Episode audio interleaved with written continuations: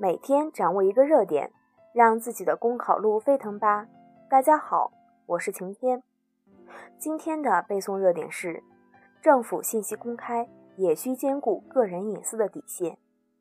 近日，安徽合肥、铜陵、江西景德镇、宜春等地爆出基层政务网站在公示中出现个人信息泄露的现象，个人联系方式。身份证号等关键信息可以随意下载，引起人们警惕。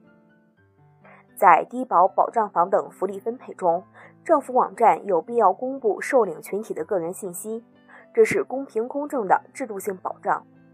但简单粗暴的公开，也让我们看到背后的一些深层次问题。第一，简单粗暴地将个人信息加以公示，不仅违背了政府信息公开的初衷。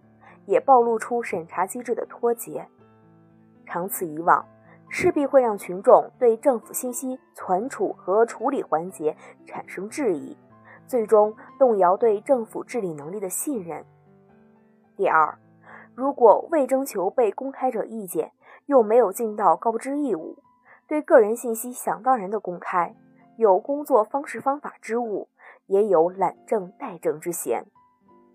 因此。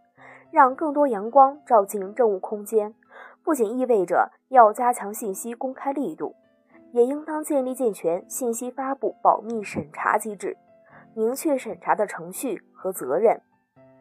总之，只有在个人信息保护和政务信息公开中取得平衡，勘定知情与隐私的边界，才能实现信息生态的欣欣向荣。好，以上就是今天的背诵热点。想获得文字版内容，请关注公众号“公考提分营”。我们明天再见。